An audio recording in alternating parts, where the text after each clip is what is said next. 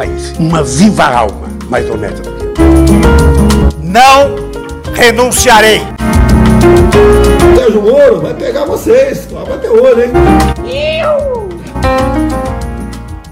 Podcast 3x3.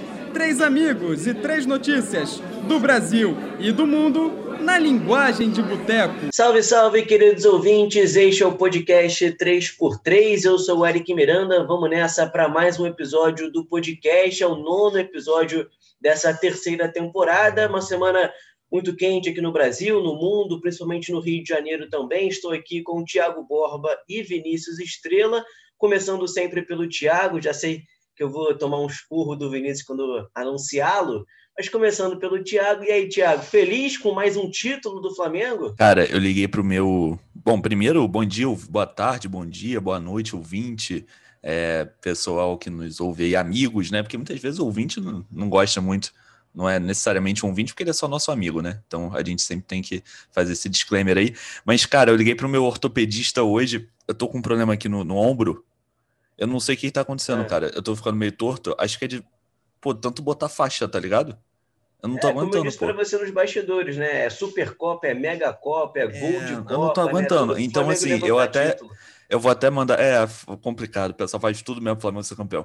Eu vou mandar um e-mail aqui hoje, ver se dá uma segurada, porque, porra, meu ombro já tá aqui, sabe? Aqui. Tô nem com movimento É só direito. não comprar a faixa. solução aí do ortopedista aí, ó. pra que estudar seis anos de medicina? É, Vinícius? isso aí tá formado já, já cagando a, a, primeira regra do podcast. Vinícius Estrela, como é que você tá? Tudo certo, Eric, Thiago. É, dia triste sempre que o Flamengo comemora alguma coisa, mas animado com o podcast, com o nosso debate aqui acalorado de toda semana. Muito bem-vindo aos ouvintes e vamos para cima.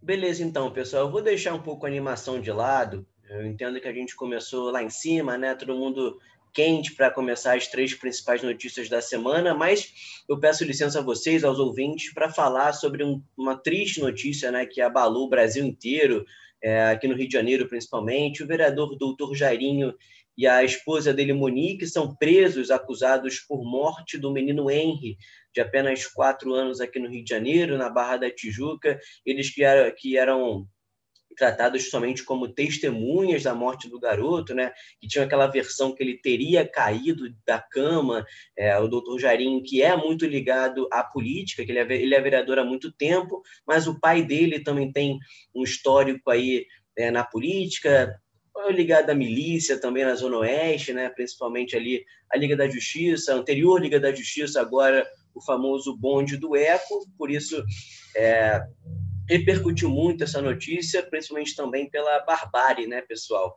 A forma como foi, com requintes de crueldade aí, com a mãe Monique sabendo do que aconteceu com o filho e mesmo assim não apelando para falar com alguém, defendendo o doutor Jarinho é, no, no, depoimento que deu a polícia, a polícia Civil. Vinícius Estrela, você que fez uma coluna sobre isso, né? abriu os, os pitacos do Vini dessa semana para essa triste notícia.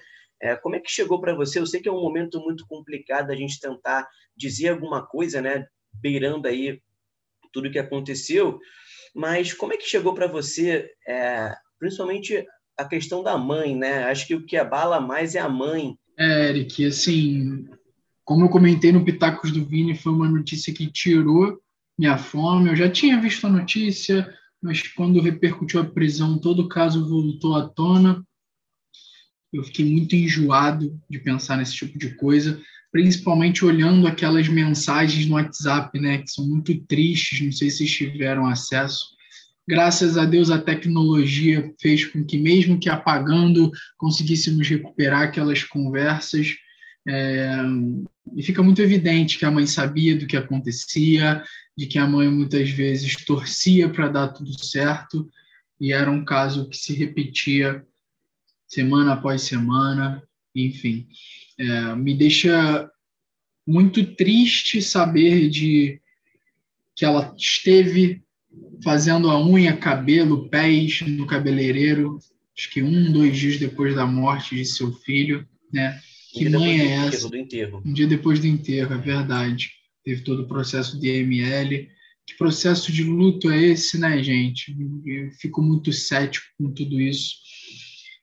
E trazendo um pouco para o lado que a gente gosta de debater, que é o lado da política, né? É a tristeza de ver um representante de uma comissão de ética de uma Câmara dos Vereadores, um pai que foi pego na furna da onça, né? Então, é de família, talvez, essa questão de má índole me deixa muito triste. Dei meus pitacos lá, mas assim, é até difícil de comentar algo político, é uma barbárie mesmo. Eu, não sei se vocês viram, mas o, o doutor Jairinho foi para uma festa no dia seguinte da morte do menino. Não sei se vocês viram isso. Ele estava numa festa, foi testemunhado que ele ficou no quarto com seu pai, né, o coronel Jairo, por algumas horas.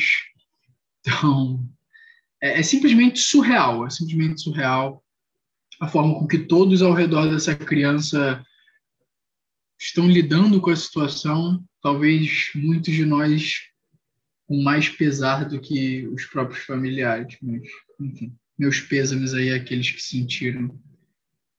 É mais ou menos o que eu poderia dizer. Claro. É alguns sinais de psicopatia, né, Vinícius? Você vê um cara extremamente frio, ele e a, e a mãe do menino, a, a Monique Menezes, é, e acabou que sobrou para a babá, né, Tiago? Ela que acabou é, entrando nessa cena do crime, porque foi até foi até o apartamento limpar e acabou que quando chegaram os policiais lá para fazer a perícia não tinha nada, não tinha sangue, não tinha nada, e acabou que sobrou para babá, ela que acabou mentindo no depoimento, né? E aí entra aquele debate, né, Tiago? Acho que você pode até comentar para a gente. A babá mentiu, mas por outro lado tinha só uma das maiores milícias do Rio de Janeiro, né? É, e muita gente ali acusando ela que ela pode ser presa agora por ter mentido, por ter sido cúmplice, sabendo que o Jairo, que o doutor Jairinho, no caso, agrediu o menino há um tempo, né? E ela acabou não falando isso no depoimento, né, Tiago? Pois é, Eric, uma notícia muito triste, e para começar logo com a sua pergunta, com a sua com a questão da babá, envolvendo a babá, para mim parece muito claro que a gente assim, né? Para mim me parece muito claro que a justiça deveria entender a situação dela exatamente por esse cenário que você demonstrou, ou seja, era uma babá empregada, não sei muito bem, ela chega para limpar a casa, para arrumar a casa, enfim, mais um dia de trabalho normal, e ela se encontra numa cena de, de crime. Acho que a gente pode dizer isso é, envolve uma questão de, de relação de trabalho, ou seja, o patrão dela é, já, já tem essa relação de hierarquia, primeira coisa. Segunda coisa, já tem uma relação também, como você falou, de envolvimento com milícias, envolvimento até mesmo político, mesmo que não tenha relação com milícia, mas o doutor Jairinho, querendo ou não, ele foi o, o líder do, do governo Crivella na Câmara dos Vereadores, então isso também já tem uma influência, é um cara muito bem é, conceituado, digamos assim, na política até então. Mas, para mim, o principal ponto, e deixando bem claro a tristeza, e, e aí só para fazer uma observação, a gente não pode, na minha visão, cobrar nada dela. A justiça, para mim, ela tem que entender esse lado, até porque foi a partir das mensagens que ela enviou para a mãe que muita coisa se descobriu e muita coisa está sendo investigada, digamos e, assim. Tiago, Tiago, só para complementar Sim. rapidinho, nessas mensagens dá para perceber que ela tentava alertar a mãe, né? Ela mostrava imagens do garoto e falava assim, olha, é, falava pro, pro pequeno Henry, se você, se o doutor Jairinho te ameaçar alguma coisa assim, vem para mim que eu te defendo. Então, assim, ela sabia do que acontecia, tentava ajudar o menino, é, mas acabou mentindo muito mais por medo, eu acredito, né, Tiago? Ah, com certeza. É, é, a gente tem que levar tudo em consideração, Eric. No meio de uma pandemia, é, o cara, o líder de um governo na Câmara dos Vereadores, é uma família de políticos, um possível envolvimento com, com forças ocultas, digamos assim. Ah, é lógico que qualquer, qualquer ser humano tem medo, teria medo. É, e para mim, a gente não pode cobrar nada dela, assim. É, muito pelo contrário, eu acho que qualquer cobrança em cima dela é, é desumana. Agora, o que mais me chama a atenção é que muitos vídeos surgiram dessa questão do Dr. Jairinho. Eu não tenho muito o que comentar, porque é um caso bárbaro, é um caso é, que deixa a gente com o estômago embrulhado, enfim. Mas como a gente deve entender, né, dentro da nossa sociedade, o ser humano a partir de várias óticas. Ou seja, o doutor Jairinho era aquele cara defensor da família, segundo ele mesmo, defensor de Deus, é, um cara que pensava primeiro na vida. E quantas coisas já não surgiram sobre ele? Quantas coisas, quantas notícias a gente não vê dia após dia surgindo na mídia de ex-namoradas, de filhos de ex-mulheres deles, dele. Ou seja, para a gente entender, não existe ser humano perfeito. Não é porque a sua religião é A, B ou C, não é porque o seu entendimento político é A, B ou C, não existe ser humano perfeito. Todos nós cometemos erros e aquele que se vende como perfeito, aquele que se vende como representante de tudo que há de bom dentro da sociedade, eu tendo a acreditar que essa pessoa não presta. É, enfim, não tem aquela máxima de que a primeira a primeira impressão é a que fica. A primeira impressão para mim daquela pessoa que se vende como tudo que há de bom na sociedade é que ela não presta. Todos nós temos defeitos, óbvio, alguns são aceitos, outros não, e que bom que não são aceitos, mas a perfeição não existe e o Dr. Jairinho está aí para provar mais um caso daqueles que se dizem tão elevados. Enfim, espero que a justiça seja bem rígida com ele. É, trazendo um pouco novamente para o jogo político, Vinícius, é, começaram a surgir algumas lives feitas pelo Dr. Jairinho na época da, da eleição dele, né? é lá atrás. E ele falava na live do Crivella, no caso, apoiando o Jair Bolsonaro. Isso repercutiu bastante, mas eu não quero trazer isso não, já que isso ficou, ficou no passado. Eu quero trazer também a tentativa do doutor Jairinho, porque ele sabia que ele matou a criança, obviamente, foi ele o agressor, acabou matando a criança, e ele começou a tentar é, sair do caso, né, sair da cena do crime. Ele tentou ligar para o governador em exercício do Rio, Cláudio Castro, um dia depois do crime cometido por ele. O governador não deu muita bola, não deu muito papo para ele, falou que ia seguir com as investigações. Não satisfeito, ele tentou tirar o delegado titular da, da delegacia da Barra da Tijuca, que foi exemplar. Eu quero dar os parabéns à delegacia da Barra da Tijuca aqui, porque em algumas semanas conseguiu desvendar um caso envolvendo um vereador do Rio de Janeiro super super poderoso, ligado a milicianos da Zona Oeste, conseguiu desvendar e colocar na cadeia os dois. Então, e, trazer um, um ponto esse lado político, né? Vai lá. Sim, não, o que eu ia comentar é sobre o papel da, da delegacia e que todos os posicionamentos do delegado têm sido absolutamente empac, empáticos, sóbrios, né? O que mostra que ele está lidando também com um caso muito complicado nas mãos e, e tendo pulso para falar. Mas é exatamente isso, Eric além dos fatos que você colocou na mesa, ele ainda tentou que o atestado de óbito saísse com o executivo do, do hospital de forma rápida, é, porque não queria que o corpo fosse, exatamente. É, é, que, o, que, o, corpo não fosse para o IML, porque sabia que a coisa ia ficar feia para ele, né? Foi aquilo que eu falei, pessoal, é, na coluna. Eu acho que se a maioria dos nossos políticos, dos parlamentares, eles têm, na hora de serem investigado, investigados, alguns privilégios, como foro, imunidade material, qualquer coisa que tenha sido comprovada contra eles também tem que tirar seus direitos imediatamente, de forma irrestrita, na minha opinião. A partir do momento que ele foi preso por é, barrar as investigações, todos esses fatos que você comentou aí, né? É, Para mim, ele não deveria ter mais um mandato na Câmara dos Vereadores, por uma interferência política, uma interferência ética, enfim. Deixo aqui minha opinião, acho que você pontuou muito bem. Como ele tentou se utilizar dessa influência para esconder seus crimes. Perfeito, então, Vinícius. Vamos viajar, vamos pegar um avião, nós três, Prefere o quê, Thiago? Janela ou corredor? Janela, janela, pelo amor Janelinha, de Deus. né? Pô, Olhar o Cristo Redentor, o Bairro de Guanabara, né? Não, claro, pelo amor claro. de Deus. Beleza, então, vamos pegar esse, esse avião, vamos para Brasília, porque o STF decidiu manter fechados templos e igrejas no Brasil. Com isso, na prática, né, pessoal, o plenário da corte derruba a decisão anterior do ministro, do ministro Cássio Nunes Marques, lá no domingo, né? O Tiago até comentou, chegou a dar uma pincelada nessa decisão monocrática do ministro no domingo passado. E teve esse embate, né? Várias medidas de restrição, e aí o, entraram na justiça, obviamente, e o ministro, numa decisão monocrática, uma carteirada do ministro da STF, tentando abrir templos religiosos quando mais de 4 mil pessoas estão morrendo por Covid no Brasil. Já que o Thiago começou falando no último episódio, vou pedir licença para o Vinícius dessa vez.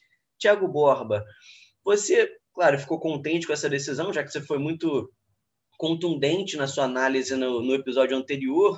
É, é, muito mais um embate agora, é, deu para perceber um embate entre o Gilmar Mendes de um lado, né? Um, um embate político, né, Tiago?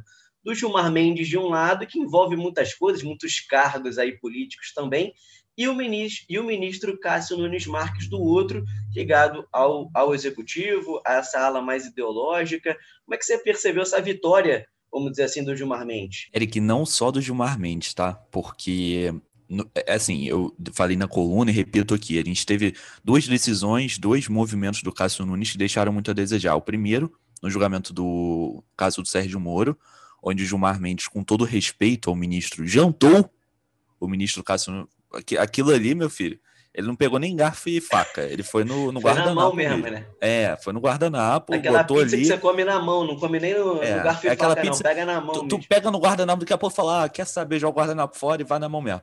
Ele fez isso no julgamento, e o ministro Cássio Nunes, para mim, foi muito elegante na sua resposta, se manteve firme. Eu, eu até gostei isso, elogio ele por isso.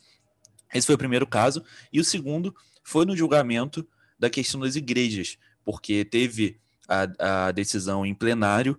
E aí, para mim, a gente já separa a, a, briga, né? Antes ela era Gilmar versus Cássio Nunes, agora ela é STF versus Cássio Nunes. E ela começa a se estender para o Superior Tribunal de Justiça, o STJ, que também vem dando um movimento mais bolsonarista, mais de agrado ao bolsonarismo. E isso porque recentemente a Justiça Federal ordenou que o Distrito Federal entrasse em lockdown, e aí o governador Ibanez Rocha do Distrito Federal fez um pedido ao STJ, e o STJ aceitou, ou seja, ele entendeu que a justiça não poderia ali ter esse movimento, e eu até entendo a, a resposta. Uma resposta é o seguinte: os estados e os municípios têm autoridade para impor o lockdown, porém a justiça não tem autoridade para fazer esse pedido assim de cara. Mas o que eu, o que eu tenho sentido é que é, tem tido uma briga política muito clara e, o, e para mim, assim, né, especificamente desse caso da, da, das igrejas, o STF já tinha decidido que estados e municípios tinham autonomia para não abrir igrejas, enfim, não abrir igrejas não, mas fechar o que ele quisesse em prol da vida, em prol do combate à pandemia.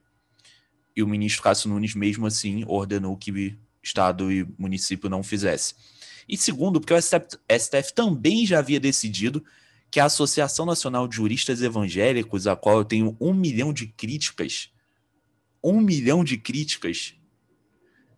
Enfim, você mistura duas coisas que para mim não tem a menor compatibilidade.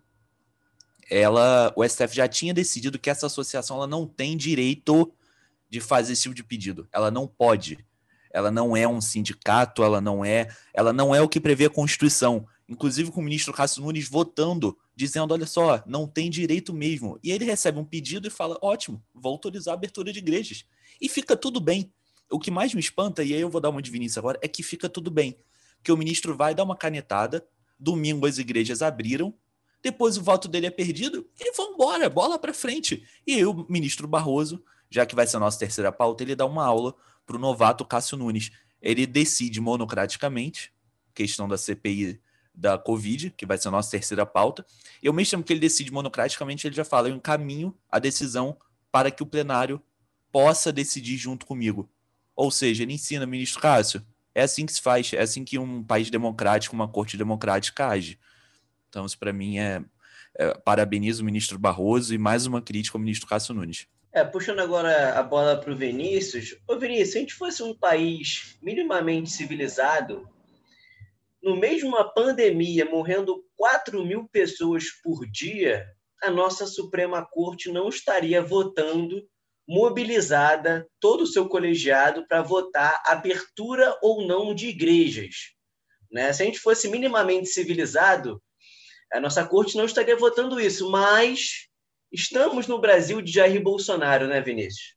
Surreal, Eric. Não conheço nenhum país do mundo que, em meio ao coronavírus, tenha esse tipo de pauta na Suprema Corte. Não, nem Por na Idade ouvinte. Média. Na Idade Média, na, na, época da peste lá, o pessoal fechava a igreja, mas no é, Brasil decidiu... de Bolsonaro, não. É.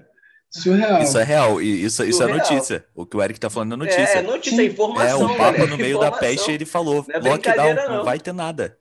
É, é exatamente isso. Principalmente porque já tinha tido um parecer do STF de que seria a autonomia dos estados e municípios. Por que, que está sendo pautado em mais uma briguinha de Nunes Marques com o Gilmar Mendes? Primeiro, eu não sei se vocês viram, né? Mais ou menos um, dois dias atrás, tiveram três porradas que o Cássio Nunes Marques é, tentou atingir diretamente o Gilmar Mendes. Ele divergiu lá contra a soltura de alguns presos, ele anulou a soltura contra, contra a opinião do Gilmar.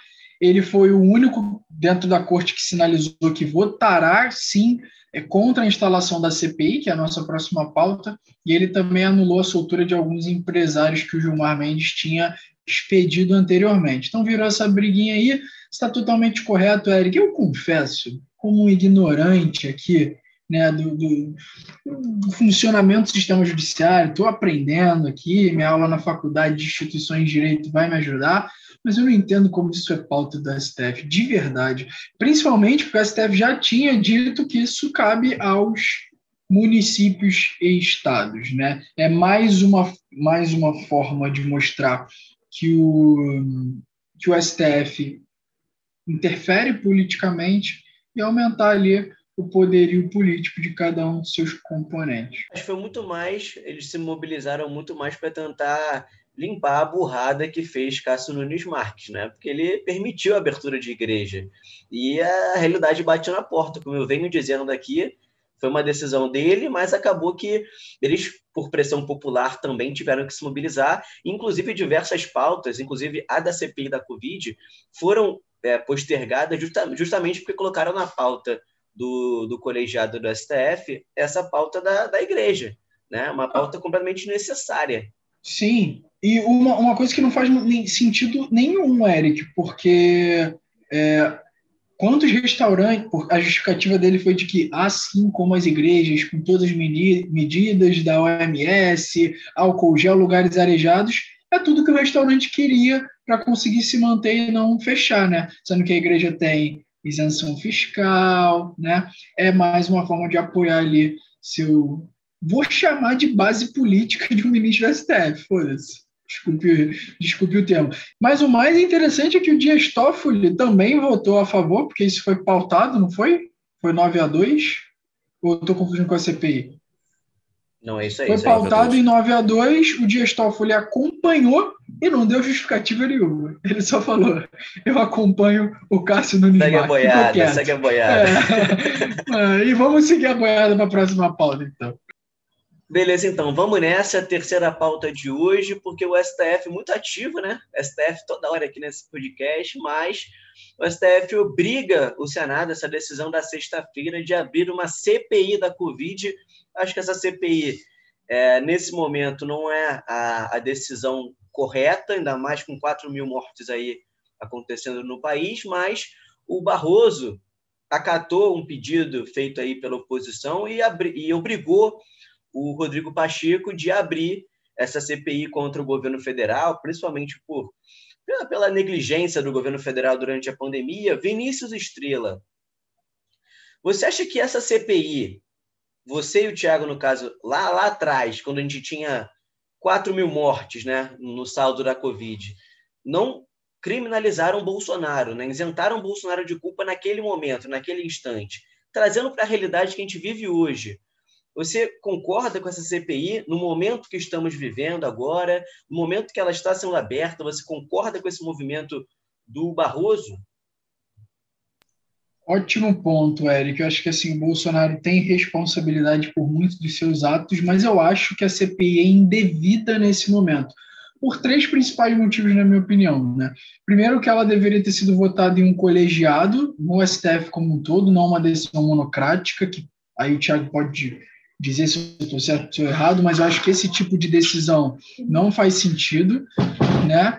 É, principalmente porque, mal ou bem, é um ataque ao governo federal diretamente, isso pelo menos teria que ter passado por todo o colegial, colegiado. Então, mais uma interferência aí do STF nessa queda de braço com o governo federal.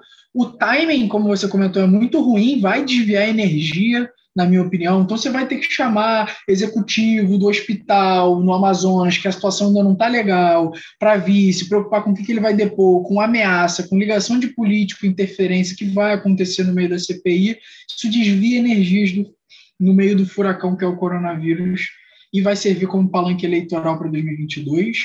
Eu concordo com a justificativa, então, do Pacheco, do Rodrigo Pacheco, da, do DEM, né, que é, não acha que é o melhor timing, provavelmente, gente, sendo bem sincero, eu acho que não vai dar em nada essa CPI. Tá? Não vai nada, é, não vai nada. É, é uma jogada exatamente. política, né, nesse momento. Exatamente. É mais para enfraquecer do que para derrubar, derrubar de fato. Então, não vejo que faz sentido. E, na minha opinião, para finalizar, também deveria investigar os governos estaduais e municipais. Aqui eu vou concordar com o Bolsonaro. Ele falou, cara, isso claramente é uma interferência do STF, ele e o Mourão falaram, mas por que, que não estão investigando também os governos municipais e estaduais? Porque há um limite muito claro de atuação da esfera do Executivo Federal. Óbvio que ele tem muita responsabilidade, com certeza, mas estados e municípios atuam ali na operação do combate ao coronavírus e não estão pautados na CPI. Tá? Então, a consequência aí o que o governo vai ficar cada vez mais preocupado em se defender, em vez de conseguir governar, se é que se é, eu posso dizer que o governo governa, e um STF cada vez mais se intrometendo, né? Virou bagunça. É claro que o, o, os governadores e prefeitos também têm é, a sua parcela de culpa, né? São eles que decretam ou liberam, flexibilizam as medidas restritivas. O PAS, aqui no Rio de Janeiro, ele é muito contundente em relação a isso, né? Fala que segue a ciência e tal, mas não são todos que seguem. Por exemplo, Wilson Witzel, que nesse momento está preso, né, por desviar recursos da saúde durante a pandemia.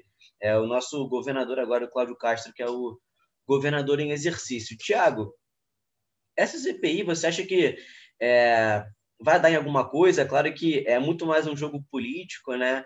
É, é o Barroso novamente dando um recado para Jair Bolsonaro. Ele que esse fim de semana foi na igreja, né, sem máscara. Então, é, acaba que esses pequenos exemplos dados pelo presidente é, incomoda, eu acredito, incomoda os ministros do STF, incomoda também os parlamentares do legislativo. É muito mais um, um recado, né, Tiago? Mais um. Eric, eu discordo frontalmente do Vinícius por alguns motivos e eu vou começar pelo fato, assim, né, explicando por que, que o Barroso teve essa decisão. O Barroso teve essa decisão porque já é, salvo engano, o terceiro pedido de abertura de CPI feito. E o que, que acontece? A CPI e os senadores se juntam, vão até o presidente do Senado e falam: a gente tem tais assinaturas, é, um número mínimo previsto pela Constituição, salvo engano, são 27. A gente tem tais assinaturas, a gente requer uma abertura de CPI e o presidente pega, bota na gaveta e fecha. E é isso. É a terceira, é a segunda vez que ele fez isso. Na verdade, é a terceira que o Randolfo Rodrigues chegou e deu esse novo pedido. O presidente não tomou nenhuma atitude, ele foi até o STF e falou: olha só, eu estou no meu direito de pedir a abertura de uma CPI. E o ministro Barroso autorizou a abertura e colocou o colegiado, como a gente já falou. Mas a gente tem também, além disso, o negócio que o Vinícius falou, que estados e municípios não serão investigados. Bom, o presidente do Senado, o Vinícius já disse, concorda com ele, achou um equívoco, é, porque pode coroar o insucesso. E eu não sei, assim, pode coroar o insucesso do combate à pandemia. Eu não sei mais o que falta para a gente coroar o insucesso do combate à pandemia, sinceramente. Eu acho que uma CPI ah, pode não dar em nada, pode ser só um movimento político, mas o investimento absurdo, assustador, é porque a gente ainda não tem ideia de quanto foi. Mas o dia que ele tiver dados para falar o quanto o Bolsonaro investiu em cloroquina, o quanto o Bolsonaro investiu em vermectina, como se deu aquela crise em Manaus, como se deu a entrega de vacinas a estados errados, como o Pazuello trocou a questão das vacinas, é, enfim, se ele favoreceu algum laboratório para a produção de algum medicamento, se ele favoreceu alguma indústria de medicamentos que não tem comprovação, isso tudo a CPI pode dizer para gente. Então, vem indiciamento de, possível indiciamento de políticos e pessoas privadas, convoca ministros e autoridades para depor, pede documento, quebra sigilo fiscal, bancário, enfim, eu acho que a CPI é relativamente necessária nesse momento, até porque, e aí eu fecho a minha fala concordando com o Vinícius, ele fala que, assim, o Bolsonaro pode tentar governar, mas até agora ele não fez. Eu acho que pelo menos mostra que o Senado e a Câmara dos Deputados eles estão atentos a isso e a gente fala tanto de pedir um impeachment do Bolsonaro pela péssima gestão da pandemia, eu acho que é um pouco isso. Acho que o Senado ele chega, ele chega no momento em que ele toma uma atitude. Vamos ver o próximo caminhar das coisas. Tiago, eu concordo com a sua fala.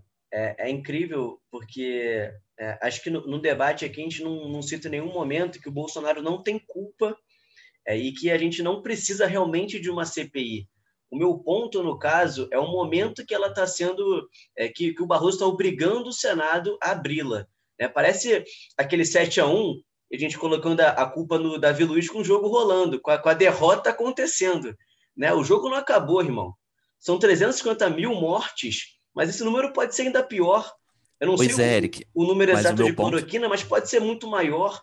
Então, acho que o momento agora não é achar culpados. Eles existem, são muito claros. Jair Bolsonaro é o principal culpado, fora governadores e prefeitos. Essa CPI tem que acontecer, né? mas não agora. Não agora, com o jogo acontecendo, com a derrota Perfeito. escancarada acontecendo. Perfeito. Vinícius, Perfeito. vai lá. Não, é exatamente isso, cara. Você falou tudo que eu falaria. Ela tem que acontecer, mas ela então, tem fecha que aí, acontecer. fecha o seu comentário. Você mandou então. bem. Eu só ia comentar da questão que o Thiago falou da investigação dos, dos estados e municípios. Óbvio que quem quer passar uma, uma CPI nesse sentido vai dizer que sim, não é só contra o governo Bolsonaro, mas o que está por trás é diferente. E até como um, uma, um pré-requisito para instaurar uma CPI, há necessidade de um motivo claro, né? um marco claro. Um, dentro do marco citado pelo, pelos proponentes da CPI, eles não incluem é, os estados e municípios na conversa, né? pelo menos não no motivo explícito. E, de novo, eu não discordo que o Barroso tenha que equilibrar, sim, porque o Pacheco está ignorando. Tem que equilibrar, é para isso que serve a STF. Mas acho que para esse tipo de pauta, talvez discutir no colegiado fosse perfeito.